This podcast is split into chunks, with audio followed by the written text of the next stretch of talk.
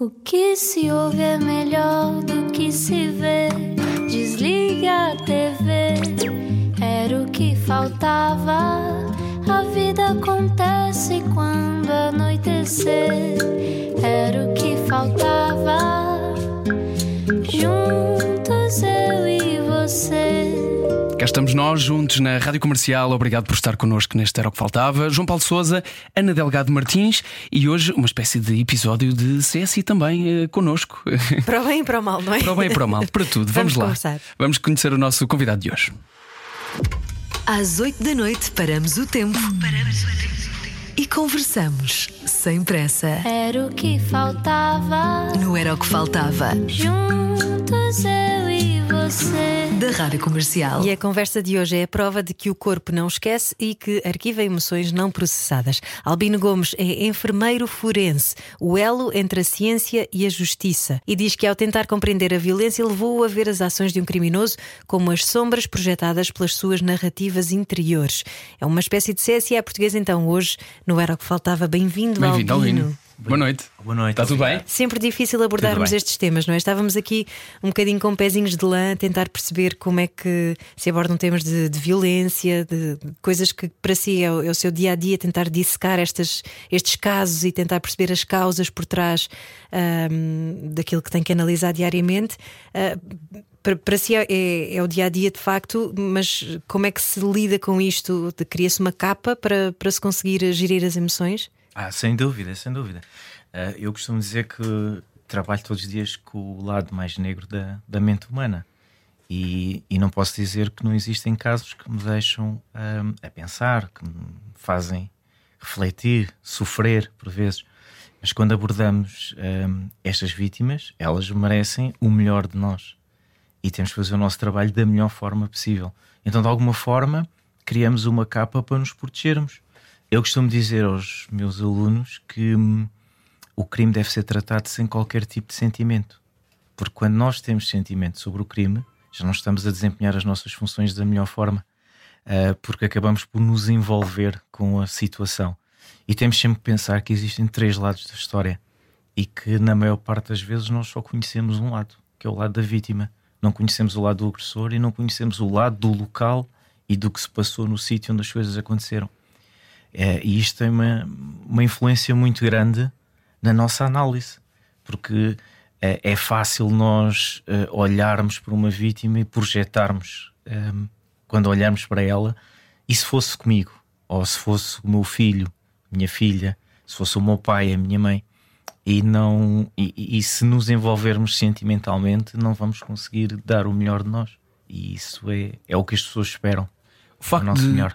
o facto de não conhecermos eh, essa, essa perspectiva é, é realmente diferenciadora e não é muito comum dar, dar esse benefício ahm, e, estu- estudar, que é o que o Albino faz, o outro lado também, eh, que não é só o da vítima ou do agressor, por exemplo. O facto de estudarmos menos ou de darmos menos valor a essa questão do, do porquê do agressor ter chegado até aí faz com que se conheça menos porque é que eh, aquilo acontece e faça com que, faz com que aconteça mais vezes porque não se estuda? Sem dúvida, sem dúvida. Aliás, a- nossa sociedade está formatada de uma forma que é punição. O que é que nós queremos logo? Punir o culpado. Perante a, a- a nossa lei portuguesa, se alguém cometeu um crime, tem que ser penalizado por isso. Mas nós não fazemos o essencial, que é compreender o fenómeno que levou àquela violência. Independentemente de haver ou não punição, não é? Como é óbvio, nem sequer. Não estamos a discordar dela existir, Não, não claro. discordo disso. Nós temos que viver em sociedade e a é sociedade óbvio. rege-nos por, por regras. Sim, mas para impedir que se repita, não é? Ora, aí está. Quando nós temos a noção que ah, algo aconteceu porque existem fatores que estão por trás que levaram, ah, quando nós investigamos essa parte, estudamos, estamos a trabalhar na prevenção. E o que é que é a nossa sociedade hoje? É uma sociedade reativa.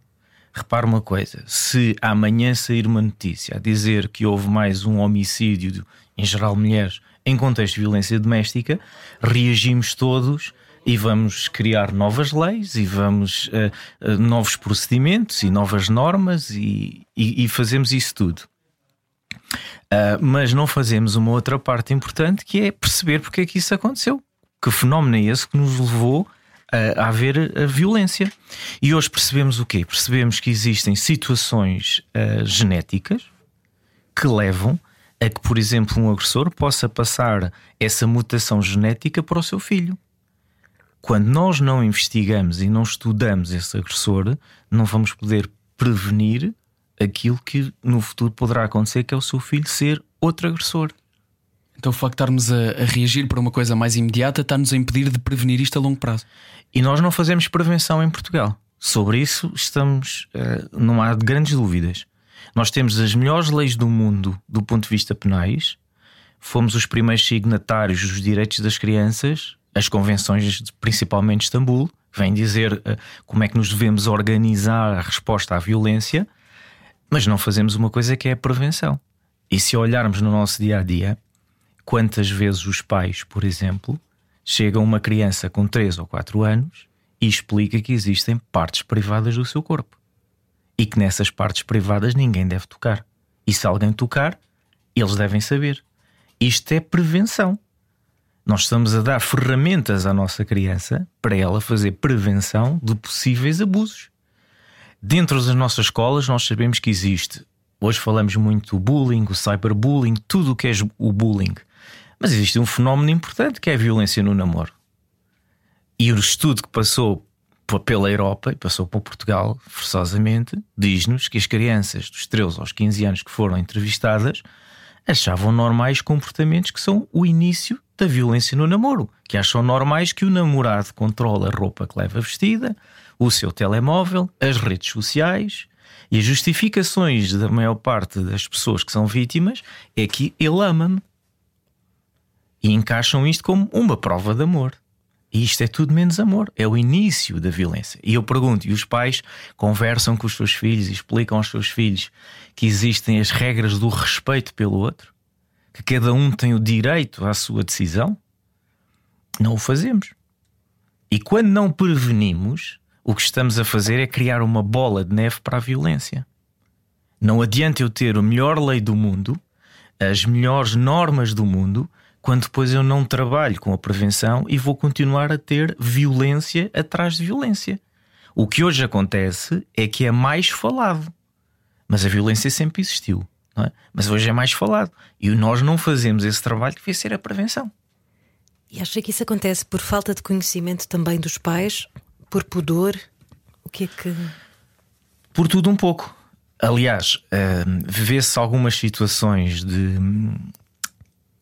a disciplina da cidadania, em que poderia ser um momento útil para se formar cidadãos, uh, e acabou, por exemplo, a educação sexual. E porquê? Porque havia pais que, iam, que achavam que, ao, ao, ao falar sobre temas de sexualidade, que se estava a induzir os seus filhos para o sexo. As crianças hoje em dia não precisam que nós lhe ensinemos nada, porque elas aprendem naturalmente, mas que não seja da pior forma que é pela internet. Ninguém Sim, tem ilusão sem disso. Filtro nenhum. Sem filtro e claro. sem ser nada da realidade. E eu posso falar isso por justa causa, porque no meu dia a dia, quando tenho casos de abusos sexuais de, de jovens, jovens com jovens, uh, vem sempre a conversa que é as questões sensíveis da sexualidade, em que pensam que aquilo que pesquisam na internet é verdade absoluta e que a partir daí tem a sua educação. E os pais têm muito pudor em falar, em sentar-se a uma mesa e falar sobre as questões da sexualidade. E, e, na realidade aquilo que estão a fazer é dar ferramentas aos seus filhos. Por exemplo, um, sem querer, sem, sem, sem querer falar que aqui há uma ideia que a, mãe tem mais poder que o homem, mas nós sabemos que a mãe tem uma outra sensibilidade para abordar alguns temas. Quantas vezes é que uma mãe, principalmente com a sua filha, toca sobre os, os assuntos da autoestima? Incentivar a autoestima, porque muitas vezes os jovens também se deixam levar pela violência por falta de autoestima. Vamos só fazer aqui um, um parênteses acerca de, daquilo que o, que o Alvin está a dizer. Um, o Alvin está a dizer isto pelo não porque é uma opinião sua, mas pelo número de resultados que recebe no seu trabalho como enfermeiro forense e que servem também de um, basicamente isto é uma forma de, da ciência ajudar a justiça também a perceber de onde vêm estes casos, porque é que existem, como é que eles se transformam. É isto que está a explicar, certo? Sim, sem dúvida. Aquilo que eu estou aqui a falar é, é o que a ciência traz, estudos. É... Em números concretos, muitas porque vezes. a minha opinião não conta. Eu, eu, costumo dizer é há muitas, há muitas pessoas que são ah, comentadores e há outros que são opinadores. E eu entendo que eu não posso ser opinador. Eu, quando trago alguma coisa para a ciência, tem que ser os, os números verdadeiros. Os factos. Os factos. Não posso ir pela minha opinião. E os factos são concretos. 60% das meninas de 13 aos 15 anos encaram que o namorado só tem comportamentos agressivos com ela porque a ama ou porque está alcoolizado. E isto é factual. Esses números são especificamente de Portugal? São especificamente de Portugal. O, que isto arrepia. E, e eu agora pergunto: o que é que tem sido feito para a prevenção? Porque enquanto não, não tivermos a ideia de que o combate à violência faz com prevenção, nunca vamos combater o fenómeno. Não adianta eu dar mais anos de prisão a alguém se eu não o reabilitar. E sobre os, os assuntos de reabilitação de presos é um assunto tabu. Porquê? Porque não se faz reabilitação. Os presos são colocados numa cela para a sociedade bem punitivo fechar, não há mais contacto com aquele indivíduo e a reabilitação.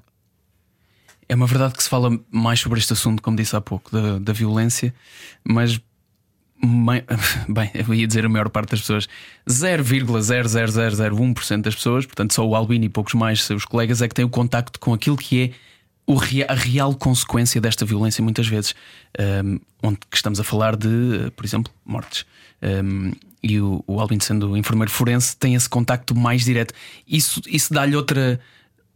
Obviamente, dá-lhe outra noção daquilo que são as consequências reais dessa escalada, da possível escalada da violência. Sim, claro. E ao João Paulo, acontece aqui um fenómeno interessante que é um, nós falamos muito de violência doméstica e falamos na, na, proteção de, e muito bem da mulher, esquecemos das crianças. Só há pouco tempo é que as crianças foram tidas por decreto-lei como vítimas de violência também, por assistirem. Os estudos são muito claros. Criança que assiste a violência dentro de casa tem 50% maior probabilidade de vir a ser agressor. Porquê? Porque aquela é educação. Ele acha que aquilo são os comportamentos normais de como funciona uma família. E não é nada disso. E nesse aspecto, quando, quando não estamos sensibilizados a perceber estes fenómenos, porque é mais fácil um, apresentarmos respostas para a vítima, que eu acho que são corretas. Atenção. Claro, claro. Agora claro. é preciso é perceber como é que eu combato o fenómeno. Eu combato o fenómeno quando eu o percebo. Agora repare, se eu tenho uma criança que assiste durante 10, 11 anos a violência dentro de casa, eu falo isto porque, em média, as vítimas até tomarem a decisão de saírem de casa dura em média 15 anos. Por isso é que eu falo nos 10, 11 anos. Se eu assisto a esta violência, quando eu termino de ver esta violência, já sou maior de idade. Isto tem um peso muito grande na relação que eu vou ter com os outros e com o meu par. Porque foi esta a violência que eu vi. Foi este o meu claro, dia a claro, dia. Claro. Portanto, aquilo que se faz que é bom e devia-se fazer ainda mais, claro, apoiar as vítimas. Essas vítimas têm de incluir necessariamente também quem assiste, quem vive nesse mesmo lar, para fazer essa tal reabilitação de que fala. Sem dúvida nenhuma. Para que isso não, claro, para que não se multiplique pelas próximas casas que essas crianças vão gerar também claro. no futuro. Eu vou dizer uma coisa que agora é a minha opinião pessoal, que é eu acho que deveria ser diferente a abordagem da violência doméstica neste aspecto. Não deveria ser a vítima com os seus filhos a sair de casa e ir para uma casa abrigo. Deveria ser o agressor que deveria ir para uma casa abrigo e iniciar de imediato o programa de reabilitação. Porque o que é que acontece? A vítima sai de casa com as suas crianças, ou com a criança, o que for, e desloca-se para fora, tem que retomar, uh, recomeçar uma vida praticamente do zero, com muitas dificuldades, porque uma casa-abrigo não é, um, não é uma realidade desejável, é um recurso de proteção, e o agressor fica em casa. E depois, se for condenado, é que é convidado a fazer o programa de reabilitação. Não, não, não funciona. Porque a maior parte deles vão dizer que sim. Para quê? Para ter redução da pena e depois efetividade nenhuma.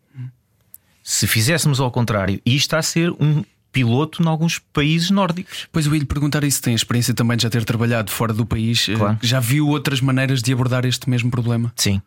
E, e, nos países nórdicos, nomeadamente a Suécia, por exemplo, já está a fazer este teste pioneiro que é colocar o agressor na casa-abrigo e iniciar o seu programa de reabilitação. Independentemente de ter sido condenado ou não. Exatamente. Mas há outra coisa que eu também aqui digo a minha opinião pessoal. E este é o. Eu, eu diria que é um alerta para quem estiver a ouvir. Uma vez agressor, para sempre agressor. Se não houver reabilitação. Quer isto dizer que quando uma mulher fica convencida de que ele só bate uma vez, não, ele vai bater duas, três, quatro. E não bate só naquela mulher, bate nas outras mulheres ou outros homens que tiver na sua vida. Não há, se não houver reabilitação, e a reabilitação não é só conversar com, com o agressor, é a reabilitação de psicoterapia. Se não existir, a reincidência é elevada. É idêntica à reincidência da pedofilia. Em que também, se não houver um programa adequado, a reincidência do pedófilo é elevada. E sobre isso, mais uma vez falamos, os números são muito claros. Os crimes de maior reincidência é o agressor em contexto de violência doméstica e o, pedófilo. E que eu nem gosto do termo violência doméstica. Eu gosto do termo que é aplicado noutros países, que é violência interpessoal. Porquê? Porque as pessoas acham que doméstica é dentro de casa. É a violência. Não. Violência doméstica é também um namorado que não vive com ele ou ela e que agride. Uhum. É fora de casa. Todas elas, dentro ou fora de casa, Sim. crime público. Crime público. Todas elas. Denúncia obrigatória. Albino, estava a falar sobre uh, as respostas que os agressores uh, tendencialmente dão e essa questão de uma vez agressor para sempre agressor.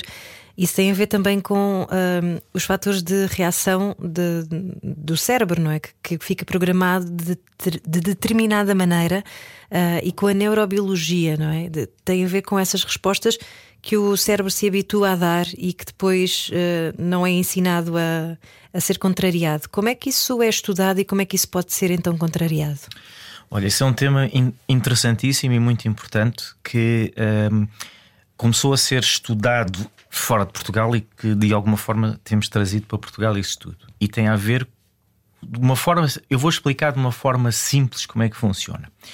O nosso cérebro tem uma zona no pré-frontal que uh, chama-se uh, amígdala, tem uma zona da amígdala, que é aquilo que nos faz o alerta, que é o nosso dia a dia, nós não corremos riscos, ou se corremos riscos, temos resposta para os riscos, porque essa amígdala está ali a detectar tudo o que é perigo. E essa amígdala depois faz a produção de hormonas que vão dar a resposta. Num caso concreto, imagine que vai a conduzir o seu carro e de repente o carro está à sua frente, trava. Atenção à estrada já agora. Exatamente. Caro ouvinte o que é que acontece? O nosso cérebro detectou que um carro travou e a nossa reação é travar, certo? E esse mecanismo de que leva o cérebro a dizer pé no travão acontece porque há informação do cérebro, mas muito mais importante do que isso é a produção de neurotransmissores, nomeadamente a adrenalina, a dopamina e, e a serotonina, que vão dizer trava. O que é que acontece às vezes no nosso cérebro? Que é porque é que não travamos? e batemos. E depois há outra pessoa que tem tendência a dizer assim: Então, mas não viste o carro? Não viste o que é que se passava? Então, mas porquê é que ficaste parado?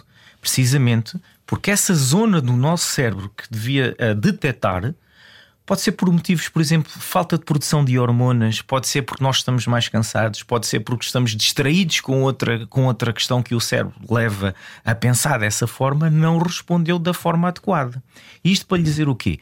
Que quando alguém vivencia violência, o cérebro está formatado de uma maneira que é resposta para a sobrevivência.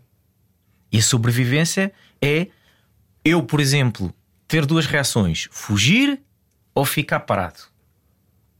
Congelei ou mexi? Fight, fly or. Fight or fly? Fight or fly, E exatamente. eu fico por aqui. É as duas respostas, que é dos mamíferos. Se nós olharmos, por exemplo, para o terror que é o tubarão, que toda a gente tem medo do tubarão, se virarmos um tubarão de barriga para cima, essa experiência está tá provada. Ele fica morto, ele congela. Porque não, ele não está preparado para aquela resposta do seu cérebro. Então congela. Muitas vítimas acontece o mesmo, que é congelam. O que é que nós precisamos perceber? Como é que estão as hormonas a funcionar? Como é que funciona a parte do cérebro aí? Porque, por exemplo, a amígdala pode estar mais ou menos desenvolvida em determinada pessoa e que isso também tem a ver anatomicamente e geneticamente com, com a evolução. E depois temos um outro fator que é a minha memória.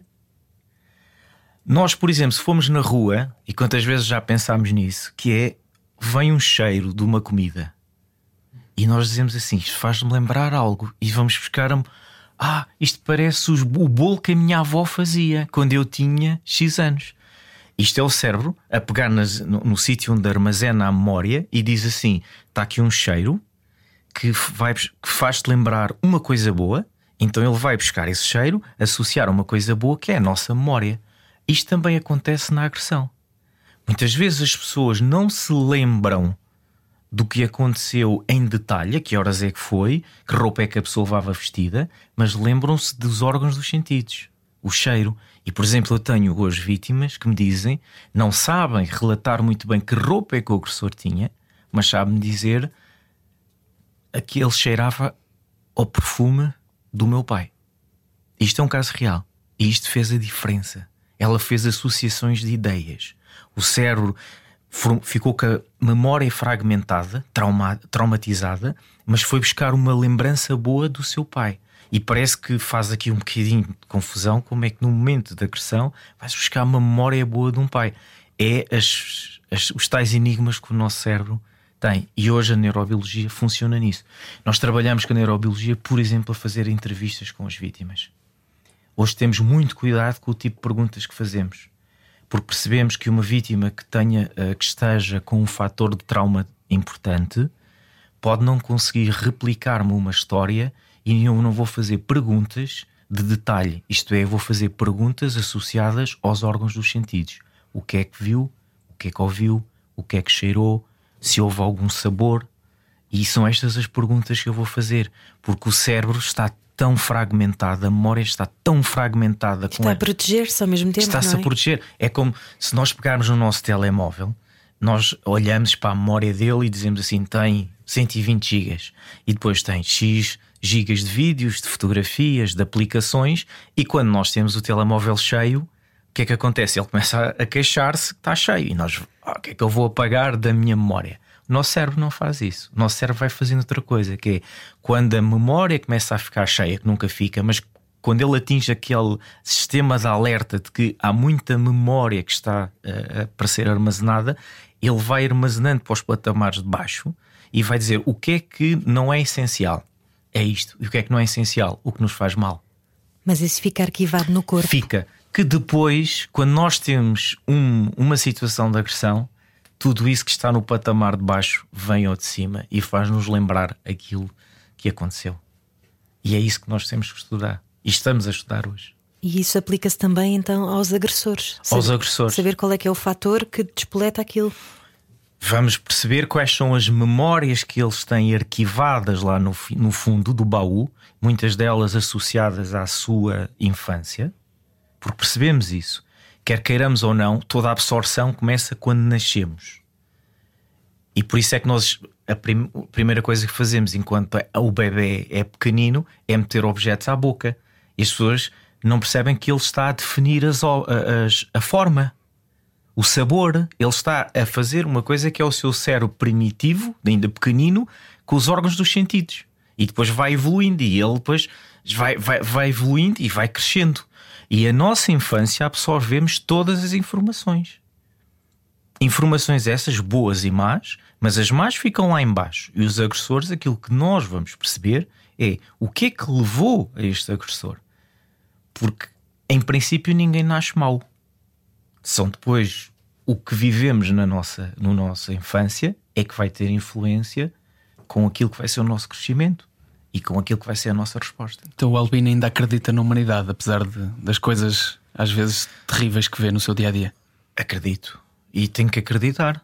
Porque a, aquilo que acontece é duas, três, quatro pessoas expostas ao mesmo, ao mesmo incidente, cada uma vai ter uma resposta diferente. Fruto daquilo que é a nossa experiência, as nossas memórias. E nem toda a gente é má. Nós temos que encarar isso. Nem todos os, os indivíduos, mesmo os indivíduos agressores, às vezes podem ter uma ou outra situação que é a falta de controle emocional. Ou seja, nem toda a gente é 100% má, apesar Sim. de poder fazer coisas más. E esse, esse lado negro eh, às vezes é muito difícil de aceitar e de lidar. Mas temos hoje um especialista connosco, chama-se Albino Gomes, é enfermeiro forense, e continua a conversa connosco já a seguir. Era o que faltava. Com João Paulo Souza e Ana Delgado Martins. Juntos eu e você.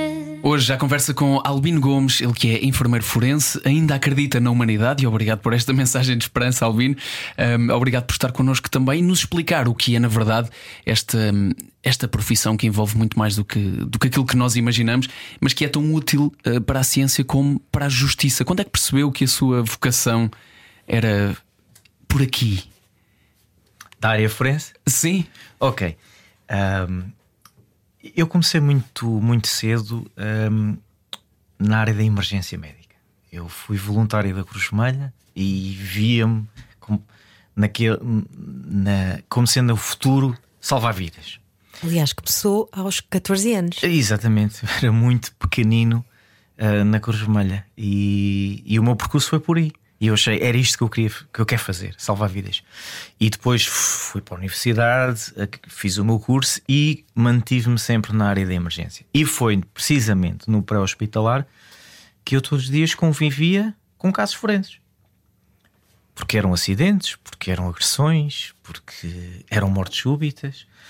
E a primeira vez que eu fui depor a tribunal, na altura como testemunha de uma situação violenta, foram-me colocadas questões em que eu senti que não tinha capacidade de as responder. E eram quase questões básicas do meu dia a dia. Mas capacidade emocional. Sim, achei que, que, que- que estava tão envolvido com o caso que eu queria arranjar eh, tudo para quase ajudar à, à solução daquele caso, mas no fundo eu estava a dar respostas que não faziam sentido. Então fui estudar. Pensei, bem, a melhor forma que eu tenho de ser melhor é estudar. E fui, e fui estudar nesta área. Na altura não havia sensibilidade.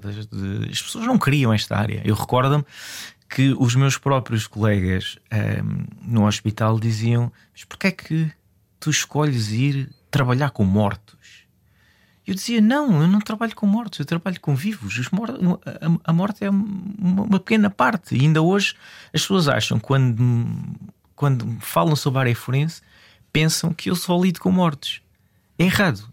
De, de tudo aquilo que se faz da medicina legal, apenas 20% é os mortos. 80% são vivos. Vivos e bem vivos. O que há aqui é um erro de interpretação das pessoas. E então foi o INEM que me levou a pensar nesta área. E quando eu fui fazer primeiro o meu mestrado, eh, eu já levava uma ideia do que é que eu queria fazer. E a minha ideia era o que é que as equipas do INEM podem fazer para ajudar a investigação criminal na resolução dos casos. Porque eu tinha a noção que muitas das coisas que nós fazíamos poderia prejudicar a investigação. Coisas simples como cortar roupas, coisas simples como não fechar um cenário onde nós estamos e que houve um crime, não registarmos as coisas adequadamente, deixarmos coisas no local que interferem com a investigação. E percebi isso. E então o meu estudo nessa altura foi focado o que é que podemos fazer para colaborar com a investigação. E era considerado, bom, ainda hoje, eh, acredito que muito- muitos dos seus colegas, como, como disse na altura, eh, consideravam isto mórbido por, por erro. É um, é um erro de percepção, então. Sim, completamente. Isto de mórbido não tem nada. Eu, eu respeito todas as, todas as pessoas, mas de mórbido não tem nada. Aquilo que eu faço é, se eu chego, a- por exemplo, imagino, e agora falamos tanto em violência hoje em dia, com tiros, facadas, uh, quase todos os dias somos assaltados com essas ideias. Um, imagino que eu vou para um sítio onde alguém foi baleado. Se eu não tiver cuidado, o que é que vai acontecer? Claro, a minha prioridade é salvar aquela vida. Mas imagino que a pessoa já faleceu. Custa alguma coisa eu guardar aquela roupa, ter cuidado onde é que coloco os pés, porque pode haver munições no local. Se eu recolher aquela roupa, se eu recolher aquelas munições e entregar à polícia judiciária, que é o que acontece hoje, a polícia vai ter outra forma de reconstituir o que aconteceu. Uhum. Porque senão vai-se perder provas. E o que é que acontece? O caso pode ser arquivado por falta de provas. Portanto, isto é a ciência a ajudar a justiça. Sim. Que é aquilo que é o objetivo. E não é fácil e não é difícil mudar mentalidades. Embora eu, comece, eu quando comecei, era completamente sozinho. E ouvi tantos nãos, nãos, nãos, nãos. Precisamente pelo preconceito de achar, primeiro, que estava a lidar com mortes, segundo, que eu não era polícia, de, não era da polícia judiciária, não tinha que fazer esse trabalho. E terceiro, os próprios colegas não tinham sensibilidade para perceber de que uh, poderíamos ajudar tanto na reconstituição daquilo que aconteceu. Então eu estava completamente sozinho. Eu comecei sozinho e mantive-me assim vários anos sozinho e sempre ouvi nãos. Que é curioso. Mas as mentalidades mudam-se. E sabe porquê que eu lhe digo isto? Porque eu estive fora, como o João Paulo disse, num país muito fechado, a Arábia Saudita. Uhum. Num país onde não havia direitos para as mulheres. Aliás, não era criminalizada a violência contra a mulher que a mulher era propriedade do homem. E por isso assinava um contrato de casamento e pagava um dote e passava a ser propriedade daquele homem. E o homem fazia com ela o que entendesse. Não havia criminalização de agressões contra crianças. Porquê? Porque era visto como educação. E quando eu fui para lá e implementei lá a área forense, toda a gente dizia que eu, em princípio, não estaria bem da minha cabeça ir para um país daqueles e querer um, abrir uma área onde não haviam regras de criminalização. E sabe o que é que acontece, João Paulo? Em 2017, as mulheres começam a conduzir são autorizadas a conduzir. Em 2017, cria-se a primeira lei de violência doméstica. Em 2018, cria-se a primeira lei de proteção de crianças e criminalização das crianças. E hoje a Arábia Saudita já tem presos agressores que bateram em pais e em filhos, ou mães e, fi e filhos. E era impossível fazer isto. Diziam. Uhum. É? E fez. Sabe como? Mudando a mentalidade. E sabe como? Fazendo aquilo que nós conversámos na primeira parte da prevenção. Foi falar com os universitários. E na altura uh, eu conversei muito com, com alunos e explicar-lhes se eles queriam mudar a cultura e a sociedade teriam que começar por estas questões do respeito pelos outros. E foram eles que levaram que isto acontecesse. E hoje é uma realidade. Basicamente tornou isso uma decisão deles. Sim. Porque eles perguntavam-me como é que era as coisas na Europa. Como é, que, como é que se vivia na Europa deste ponto de vista de respeito uh, pelos outros? E foram eles que criaram essa necessidade. E quando eu lá cheguei, era uma missão impossível. Era impossível, porque não havia criminalização destes atos. Toda a gente me dizia que era impossível isto acontecer. E, não foi, e foi possível acontecer. E conseguimos fazer uma coisa que foi, expul, entre aspas, expulsar o primeiro um, não muçulmano um, árabe que agrediu os seus filhos lá, na Arábia, foi expulso e foi criminalizado. Isso era impossível, porque não era crime. E que seja o início de muitas mudanças também, Sim. esperamos. Alvin, tem muita experiência enquanto enfermeiro forense e lida com casos dramáticos diariamente. Em que é que isso lhe mudou uh, a perspectiva sobre a vida e, e também, obviamente, sobre a morte? Olha, um eu, eu, eu, sobre a morte, eu sempre lidei com a morte, porque trabalhei sempre em urgência, cuidados intensivos, emergência médica, e aí a morte estava connosco todos os dias. Uh, mas mudou-me no aspecto de compreender alguns fatores. Porque é que acontece a violência? E isso mudou em mim. tentar compreender porque é que o A fez determinado uh, ato ou B. Um, e também como pessoa mudou-me, porque eu era uma pessoa muito um, pela ciência. O, o branco e o preto, não há cinzento. Comigo era assim. Depois isso mudou. Eu comecei a perceber que há cinzentos. E há cinzentos porque há misturas e porque há outros fatores que levam a que haja cinzentos. E ao facto de, de eu hoje compreender uh, porque é que alguns agressores uh, fazem aqueles atos, mudou-me também enquanto pessoa. Eu hoje não julgo ninguém. Eu posso estar em frente a uma vítima e abordá-la da melhor forma possível, da mesma forma que faço com o agressor. O que eu faço com o agressor é tentar perceber porque é aquilo aconteceu. E pode ser muito difícil isto acontecer. Porque quando nós sabemos o tipo de crime que aquela pessoa cometeu, é fácil julgarmos. Mas eu recordo-me sempre uma pessoa que eu tive como professor, um, o, foi, já, foi juiz, o Labrinho Lúcio, e que ele um dia disse uma, uma frase que me ficou no ouvido, que era uh, eu só posso fazer justiça quando eu, e, e quando eu estiver a julgar alguém e eu me colocar na posição daquela pessoa, nas circunstâncias em que ele estava e saber se, se faria melhor ou não e se reagia de outra forma melhor do que ele naquelas circunstâncias. E é isso que eu às vezes penso. Chama-se é, empatia. É, Sim. É, é, muito difícil. E a empatia tem que se ter, ó João Paulo. Porque eu até posso fazer aqui, eu, faço aqui uma, uma outra declaração de minha opinião, que é todos nós podemos ser suicidas, homicidas e vítimas. Todos nós. E ninguém pode dizer não, comigo isso não acontece. Não, depende das circunstâncias. E eu até poderia colocar aqui uma questão ao João Paulo eh, e que o poderia deixar vacilado. Que é se o João Paulo pode dizer assim: não, eu jamais seria homicida. E eu colocaria-lhe um cenário e se calhar o João Paulo iria olhar para mim e pensar duas vezes.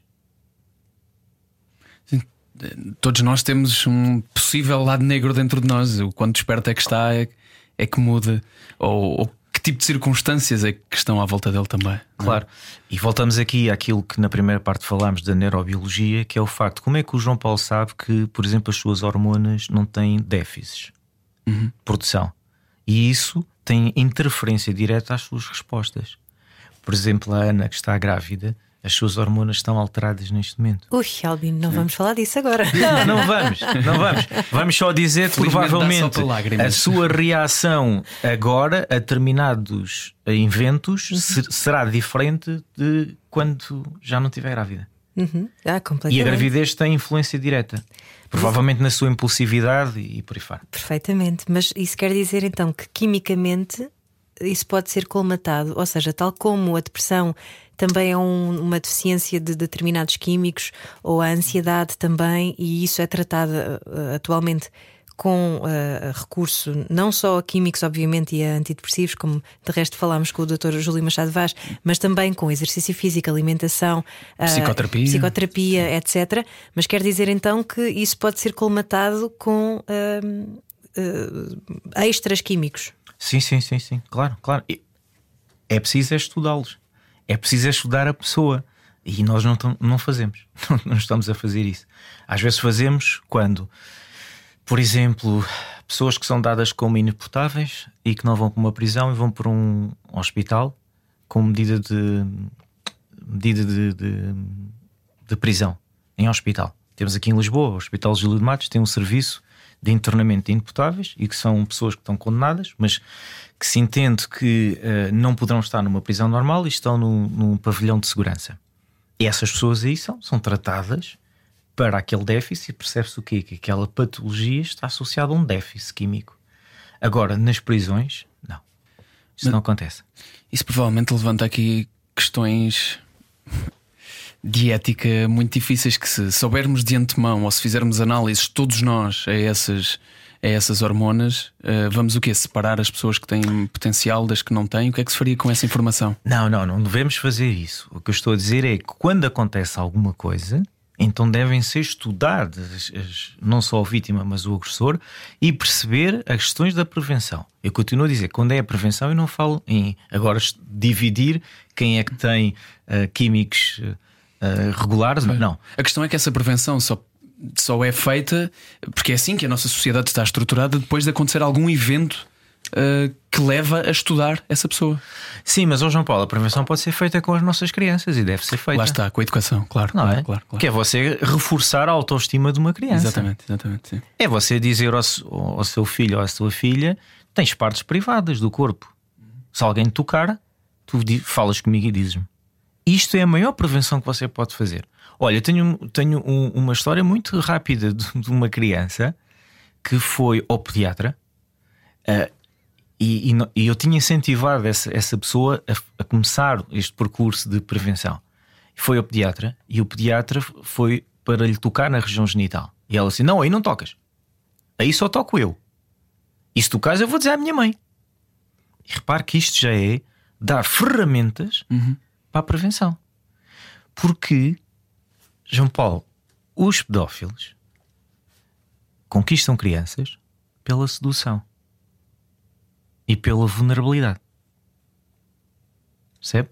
Claro, e quanto menos empoderada estiver, mais vulnerável está. Eles sabem quais são as crianças que estão com mais vulneráveis. E é preciso ter acesso à criança.